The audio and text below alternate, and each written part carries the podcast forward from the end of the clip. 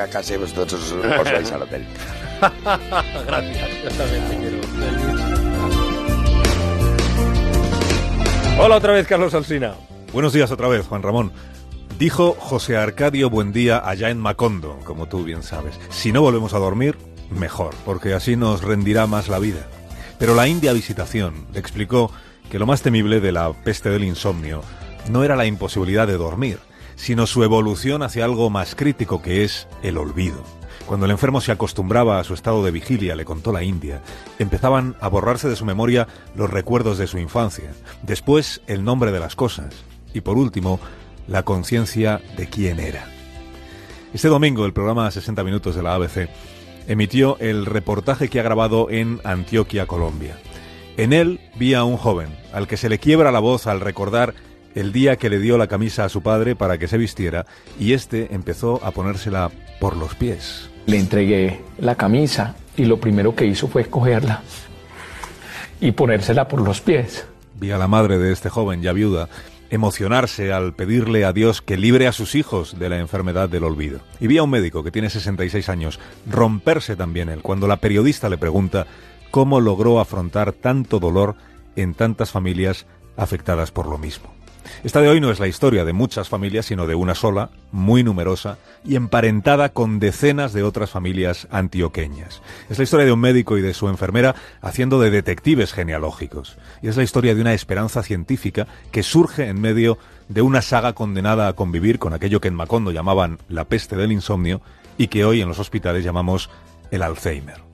Alonso no había cumplido los 45 cuando empezó a sufrir pérdidas de memoria. El doctor le recomendó ejercicio y vitaminas, pero lejos de mejorar, se descubrió a sí mismo preguntándose cómo se llamaban sus siete hijos sin alcanzar a recordar el nombre de ninguno de ellos. A Víctor, uno de los siete, le dijo un día, Hijo, ¿qué me está pasando? ¿Por qué no recuerdo tu nombre? ¿Por qué no recuerdo el rostro de tu madre? ¿Por qué estoy olvidando quién soy? Eso fue unos meses después de intentar ponerse la camisa por los pies. Julio, otro de los hijos, recuerda que le preguntaron al médico qué estaba sucediéndole a su padre. Y que éste se resistía a hablar claro, hasta que él le dijo, mire, no me voy de aquí hasta que usted no me diga qué está pasando. Y entonces el médico le respondió con un apellido, Lopera. Vayan a ver al doctor Francisco Lopera en su despacho de la universidad. ¿Quién es Lopera? preguntó Julio. Le dijo, es el mayor experto colombiano en Alzheimer prematuro. El doctor Lopera, neurólogo, lleva desde los años 80 estudiando casos como el de Alonso, enfermos de Alzheimer que desarrollan la enfermedad en torno a los 40 años. Él creía, como tanta gente, que la pérdida de memoria era propia de personas con 60 o con 70 años. Por eso el día que entró en su clínica de Medellín, un hombre de solo 47, con claros síntomas de sufrir Alzheimer, se interesó por sus circunstancias familiares. Este hombre le contó que su padre había perdido la memoria a los 40 años y que su abuelo la había perdido a la misma edad. El médico le preguntó en qué pueblo residía y se fue para allá a indagar sobre las relaciones familiares entre personas enfermas. Su enfermera, Lucía Madrigal, se tomó idéntico interés el día que llegó a la clínica una mujer de 42 años de un pueblo que estaba situado a 50 kilómetros. Esta mujer contó que no solo su padre, sus tíos, su abuelo, su bisabuelo, habían perdido todos ellos la memoria a esa misma edad. Así que Lucía, la enfermera, se propuso hacer un árbol genealógico con todos los casos que pudieran ir conociendo. Empezó siendo una cuartilla con unos pocos nombres, pero a base de ir visitando pueblos cercanos, descubriendo nuevos casos y trazando el vínculo familiar entre los enfermos, aquella cuartilla se convirtió en un montón de hojas pegadas con celo. Lucía visitó las iglesias de los pueblos en busca de los registros de nacimientos, matrimonios y defunciones. Fue haciendo una investigación hacia atrás, remontándose generación a generación hasta dar a comienzos del siglo XIX con el primero de los casos documentados. Era un hombre de 40 años en cuyo parte de defunción había escrito el sacerdote reblandecimiento de la mente. Todas familias con enfermos de Alzheimer, localizadas por Lopera y la enfermera, y que todas procedían de aquel mismo origen común. Son todos o eran todos descendientes de aquel mismo hombre. Así que intuyeron que tenían algo importante entre manos, aunque no fueron conscientes de cómo de importante era, hasta que a mediados de los 90 aterrizó en Medellín para dar una conferencia a un profesor de Harvard estadounidense especializado en el, en el Alzheimer.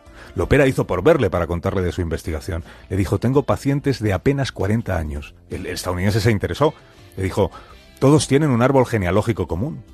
Vaya, dijo el, norteamericano, una misma familia entonces. ¿Qué hablamos de, de cuántas personas? ¿Cuatro, cinco, más de cinco? Y Lopera le dijo, hablamos de cientos de personas, hablamos de cientos de casos en una misma región de mi país. Fue así como el estadounidense Cosic y este colombiano Lopera iniciaron la colaboración científica que dura ya más de 20 años. Aquel árbol genealógico indicaba que la enfermedad se había ido transmitiendo de generación en generación. O sea, era el signo claro de que estaba interviniendo un gen, una mutación, una avería que pasaba de padres a hijos. Así que se recogieron muestras de sangre, se recurrió a los laboratorios de ADN de los Estados Unidos. La mitad de la saga había padecido demencia, la otra mitad no. A diferencia de otras mutaciones genéticas que no necesariamente provocan el desarrollo de la enfermedad, esta sí lo hace. O sea que si eres miembro de esta numerosísima familia de Antioquia, tienes un 50% de probabilidades de tener la mutación y por tanto la enfermedad. Y en ese caso, cuando tengas 40 años, empezarás a sufrir temporalmente de olvido. La periodista de esta cadena televisiva reunió a los siete hijos de Alonso y a su madre viuda. ¿Sabéis quiénes de vosotros tendréis la enfermedad? les preguntó. Y ellos dijeron, no, no, no, ninguno hemos querido saberlo. Y ahí es cuando la cámara enfoca a Víctor, el joven que llora al recordar a su padre con la camisa en la mano, enfoca a Cecilia, que es la madre, que ruega que sus hijos no sufran esa enfermedad, y vemos después al doctor Lopera, el médico al que la periodista le pregunta cómo hace para soportar tanto dolor como ha visto. How do you cope with all this pain? Y al doctor se le hace un nudo en la garganta It's that hard. It's that hard. y no puede responder. Y la periodista le dice así de duro es así de duro. Bueno, todo lo que alcanza a decir luego es que esta amplísima familia, unida por un antepasado común, es un laboratorio muy esperanzador para los científicos. 300 miembros de ella están participando ya en una investigación médica. 200 tienen el gen, otros 100 no lo tienen.